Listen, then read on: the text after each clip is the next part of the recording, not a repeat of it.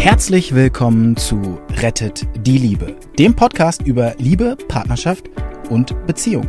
Nichts ist im Leben wohl so bedeutend und wichtig wie die Liebe. Und das betrifft alle Menschen dieser Erde, egal wo und wie sie leben.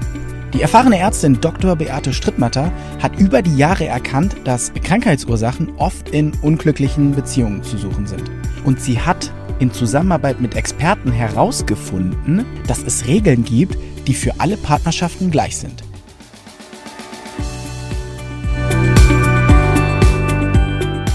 Marion, schön, dass du da bist. Ich konnte es gar nicht abwarten, dass wir uns noch mal sehen können und dass wir vor der Kamera unsere Salongespräche führen dürfen, die mich bisher, muss ich sagen, immer weitergebracht haben. Ja, ich liebe diese Salongespräche. Also die an, machen an, Spaß. Anregungen von dir, die habe ich tatsächlich immer übernommen auch, mir überlegt, was hat das mit Beziehungen zu tun und Mhm. viele Bilder und Metaphern sind ja absolut hilfreich. Und wir waren zuletzt, und da will ich noch mal drauf, ich will da noch mal drauf, weil das sehe ich in Beziehungen so häufig. Einer meint, wenn ich immer nett bin, ist der andere auch immer nett. Und wenn was auftritt an, oh, da haben wir ein Thema, eigentlich will ich nicht, dass er das macht oder ich fühle mich nicht gut. Ich will nicht streiten. Ich will nicht streiten, ist ein, ist ein absoluter Killersatz. Die Frage ist aber jetzt, und da komme ich jetzt auf dich zu, gerade auch ein Chef zum Beispiel, der gerne piep, piep, piep, ich habe euch alle lieb. Unser letzter Film hieß piep, piep, piep, ich habe euch alle lieb. Wie- Warum er das nicht kann, das haben wir im letzten Film gesagt. Wo du gesagt hast, er hat früher erlebt, dass wenn Mama und Papa gestritten haben, sich auseinandergesetzt haben, dann waren die vielleicht hinterher getrennt. Oder es ist sonst irgendwas passiert. Ja, sie haben diese Angst, die bringen sie mit. Wenn ein Problem kommt, fangen sie an zu innerlich, es kann was passieren. Sei nett. Wie bringt man den? Wie bringt man das raus aus denen? Also mit anderen Worten, wir haben hier einen Glaubenssatz. Wie bringt man das raus? Wie bringst du das aus den Leuten raus? Da habe ich unterschiedliche Vorgehensweisen, weil ich immer gucke, wie weit ist mein Gegenüber und bin ich im Coaching oder bin ich im Seminar. Was ist der Unterschied? Der Unterschied ist, dass ähm, wenn ich mit meinen spirituellen Methoden komme, manche direkt zumachen. Spirituell. Also gehen wir mal davon aus, spirituell noch weit weg. Ja, dann mache ich es ganz banal. Ich gucke, dass diese Person mit mir selber herausfindet, dass es diesen Glaubenssatz gibt. Also du hast es natürlich schon gesehen, aber du lässt es die Person selbst rausfinden. Genau, weil wenn ich den, der Person sage, das ist der Unterschied zwischen Beratung und Coaching, ne, ich lasse es die Person selber machen. Im Prinzip arbeitet mein Coach bei mir und nicht ich. Ich verstehe. Ne? Das ist bei dir wahrscheinlich ähnlich. Ja. Und die Person arbeitet und erkennt es und dann gebe ich der Person Hausaufgaben. Dann überlegen wir erstmal im Coaching gemeinsam, wie kann ich denn diesen Glaubenssatz überschreiben? Lässt du dir auch sagen, worauf das zurückzuführen ist, wo sie mal unangenehme Erlebnisse hatten, woher das dann kommt, dass sie nicht in der Lage sind, das Geschenk der Klarheit zu machen? Das hängt davon ab, ob die Person da hingucken will und ob sie es auch nochmal braucht. Manchmal ist Manchmal ist es gut, ich differenziere, ich gucke. Wenn es beim nächsten Mal noch nicht weg ist, dann gucke ich vielleicht auch mal tief ins Drama und tief in die Ki- Kindheit. Aber ich muss nicht immer in die Kindheit zurückgehen. Ich muss nicht immer die negativen Erlebnisse hervorholen. Manchmal reicht es nur, den Glaubenssatz zu erkennen und ihn zu überschreiben. wie? Und das Überschreiben machen wir dann so, dass wir eine sogenannte Affirmation, das sind positive Bejahungen. Du meinst wie so ein weißer Tippex-Roller? Genau, wir machen weißen Tippex drüber Und dann? Und dann steht da nicht mehr, äh, ich muss es allen recht machen, sondern ich darf es zuerst mir recht machen.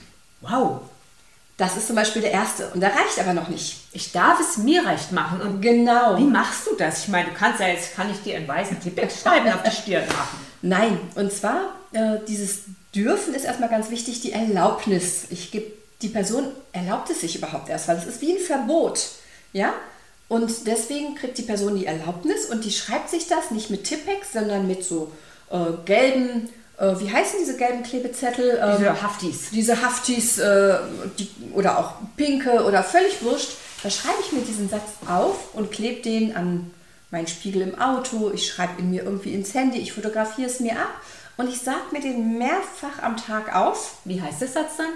Der Satz in diesem Fall könnte heißen, ich darf es zuerst mir selbst recht machen. Hängt aber von der Person ab ein bisschen. Wie könnte er noch heißen? Also falls hier andere Personen zuhören, wie könnte er Wenn noch es kein heißen? Verbot ist, ka- äh, muss ich vielleicht, kann ich gleich schon zu Schritt 2 gehen. Ich mache es zuerst mir recht. Oder ich darf meine Meinung sagen. Oder ich sage meine Meinung. Ich darf meine Meinung sagen. Ich darf in einen Konflikt gehen. Ich bleibe ruhig in einem Konflikt. Da kriegst, Kriegst du schon, ja ne? Da kriegst du schon. ne? Und das siehst du ja auch direkt bei deinem Gegenüber. Und das Schöne ist, auch Menschen, die wenig fühlen und spüren, und das ist ja auch das, worum es bei Herz führt geht, ins Mal Gefühl mal, zu gehen. Wer von uns hat denn in unserer früheren Erziehung, bei allem Respekt für Mhm. unsere Eltern, gelernt zu fühlen? Hat jemand bei dir zu Hause gesagt, fühl doch mal rein? Hat das jemand Nein, gesagt? denk doch mal drüber nach. Genau. Aber woher sollten es unsere Eltern denn wissen? Wir können froh sein, dass mit dem, was sie wussten, wir so geworden sind, wie wir sind, Und oder? wir lernen es auch nicht in der Schule. Hm, Das wär, sollte ein Unterrichtsfach sein oder mehrere. Jedes Unterrichtsfach sollte davon geprägt Wie sein. sollte ein Unterrichtsfach heißen, wo man reinfühlen lernt? Ich mache demnächst in Schulen, das ist auch sehr schön, ähm, für eine Schule Sei stark. Da gibt es so ein Programm auch und ähm, da lernen die bei Sei mir stark. Angst zu haben und tatsächlich sich Zu zu, programmieren, auf zu fühlen und stark sein zu dürfen. Mann, Wahnsinn. Mhm. Das hätte ich mal gerne in der Schule gehabt. Aber lass uns zu dem Chef ein zurückgehen, der Genau, wir jetzt nicht, zum sich nicht traut. Also ich darf in den Konflikt gehen. Ich darf meine Meinung sagen. Mhm. Was machst du gegen sein inneres Zittern? Erstmal ist es toll, dass die Person das wahrnimmt in dem Augenblick. Dann sagen wir, sage ich immer, das sind Volltreffer. Die kriegen auch, genau wie ich, manchmal dann Tränen in den Augen oder eine Gänsehaut. Und dann weiß ich, das ist ein Volltreffer. Die wissen es auch selber. Und das ist das Schöne, die spüren es dann selber. Die wissen und spüren es selber, dass es der Volltreffer ist. Und dann kriege ich tolle Rückmeldung. Im Coaching ähm, habe ich von einer, äh, bei der war auch der Glaubenssatz, ich muss es allen recht machen und eine Unternehmerin. Und die hatte das Problem, dass sie zu ihrem, dass ihre Mutter gestorben war, die in der Firma mitarbeitete und sie jetzt plötzlich die Chefinrolle hatte von der Mutter und gleichzeitig ihren Vater zu Hause in so einem äh, Mehrfamilienhaus und sich um den kümmern musste aus Wo ihrem dann Gefühl. wieder ein Kind ich war? bin nur eine gute Tochter, wenn ich mich um meinen Papa kümmere und mit dem frühstücke. Ja, und gleichzeitig hatte sie einen Glaubenssatz, neben dem ich muss es allen recht machen. Ich bin nur eine gute Chefin, wenn ich vor meinen Mitarbeitern und Mitarbeiterinnen da bin. Und das heißt, sie wollte mit ihrem Vater frühstücken und sie wollte es ihren Mitarbeitern Mitarbeiterinnen recht machen und vor 9 Uhr da sein. Und diesen Konflikt bekam sie nicht gelöst. Also stopp, zwei Glaubenssätze, die dann auch noch miteinander kollidieren. Das reicht ja schon, wenn man einen Glaubenssatz hat, der einen behindert. Plus also der. Glaubens- ja, ja, Moment, genau. dass es klar ist, es gibt wundervolle Glaubenssätze. Zum Beispiel der Glaubenssatz von früh aus der wundervollen Erziehung mitgenommen, Erfolg und Freude steht mir zu oder das Leben ist wunderbar. Das gibt wundervolle Glaubenssätze. Wir reden nur über behindernde Glaubenssätze. Also jetzt hat diese Frau zwei Glaubenssätze und die kommen auch noch in Konflikt. Wie hast du das gelöst? Wir haben erstmal zwei neue Glaubenssätze ihr aufgeschrieben, damit sie nicht ein Programm Bessere. hat von zehn andere, genauso gute, wie du sie gerade gesagt hast. Gut hört sich blöd an. Also äh, positive Bejahung, Affirmation. Ich darf, ich kann. Ne? Ähm, ich entscheide, was ich wann mache zum Beispiel. Es geht sehr, sehr viel um besseres Selbstmanagement, weil das zu einem besseren Gefühl führt, wenn ich mich selber besser manage. Und wir haben das rausgesucht, das ist immer individuell unterschiedlich. Und bei ihr haben wir zwei, einmal auch ein Ich mit Ich darf und dann Ich tu's.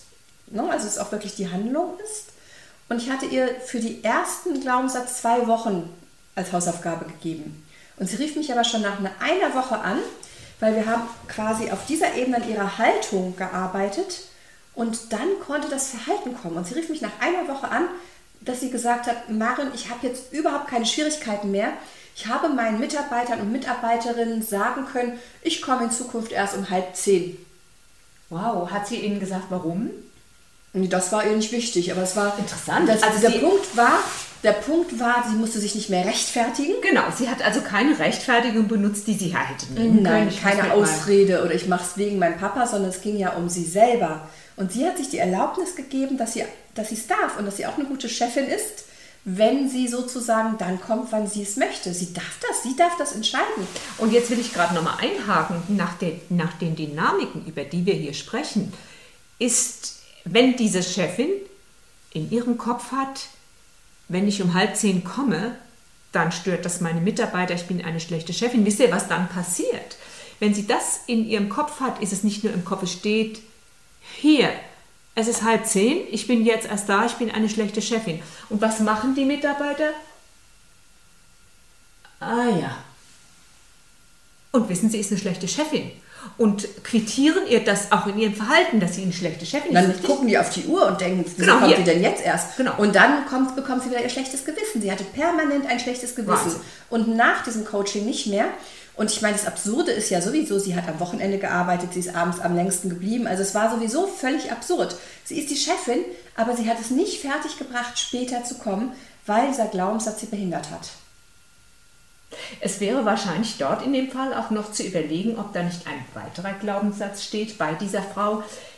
Ist es in Ordnung, dass andere für mich arbeiten?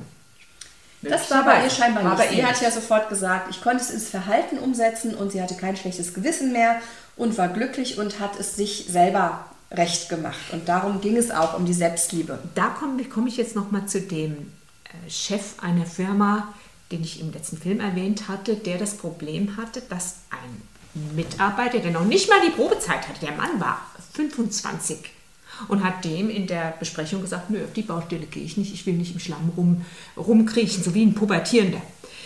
Was ich jetzt machen kann, um Glaubenssätze zu nehmen, ich arbeite ja über die Ohrreflexion, ich lege den Menschen dann vor mich hin und dann taste ich den Puls und dann gucke ich erstmal nach, nach Narben, Zähnen und so weiter. Das ist einfach, um, äh, um energetische Bahnen frei zu machen. Das ist äh, zum Beispiel hier, Moment, hier diese Akupunkturpuppe habt ihr vielleicht schon mal gesehen, wo die Meridiane drauf sind, die müssen immer frei sein.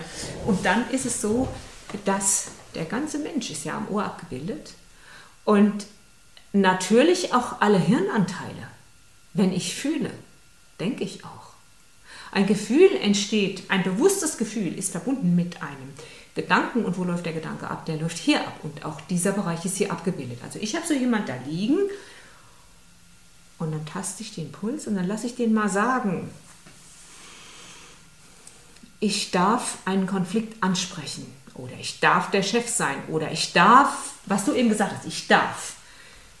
Ist ja was dann passiert? Dann fangen die Leute an zu oszillieren. Ich kann das messen. Ich kann das messen. Sie fangen an so zu oszillieren und ich finde, wo im Kopf das abläuft. Und das finde ich an den Ohrreflexzonen und da setze ich dann Nadeln rein. Und plötzlich, wenn ich es dann wieder sagen lasse, die haben dann eine Nadel in dem Bereich, da arbeitet es dann. Ich lasse es dann wieder sagen und plötzlich ist das dann ruhig. Und wisst ihr, woran ich das sehe, dass das wirkt? Weil sie es jetzt können, weil sie es jetzt tun können. Also wir sind hier in diesem, in diesem Film, sind wir beim Geschenk der Klarheit, was man Mitarbeitern machen soll, was man seinem Partner machen soll. Klarheit ist, wir haben vorhin diskutiert, was Klarheit ist. Klarheit in Beziehungen ist für mich wie, wie auf einer Berghütte sein und die Fenster aufmachen. Fenster auf heißt für mich frischen Sauerstoff in das Zimmer, in die Beziehung und du hast auch noch Aussicht. Das ist für mich das Bild, was für mich eine klare Partnerschaft heißt. Was wäre es für dich? Klarheit ist für dich. Klarheit in, im Unternehmen bedeutet Orientierung. Ich gebe mir selbst und den anderen Orientierung, das heißt wie ein Stück roter Faden. Sie hat ihren Mitarbeitern und Mitarbeiterinnen durch ihre klare Ansage Orientierung gegeben. Aha, wir wissen jetzt, die Chefin kommt immer später. Ich habe gerade so ein Bild für dich vor Augen. Orientierung in, in der Firma heißt, alle laufen dem roten Faden nach. Sonst macht der eine das, der andere macht Genau. das. Das, ist, das wäre so, als würde bei einem Auto, als würden die Reifen nicht in der Spur stehen, sondern so. Der eine will dahin, der andere will dahin. Das ist ja irre, der Reibungsverlust in der Es Firma. gibt so ein gemeinsames Wir-Gefühl und das ist ganz wichtig. Und das hängt so viel vom Unternehmer, von der Unternehmerin und von den Führungskräften ab. Und das kommt beim Kunden an. Die Klarheit. Das kommt beim Kunden an und damit sind wir wieder beim Unternehmenserfolg. Bis Wie bald. schön. Bis bald.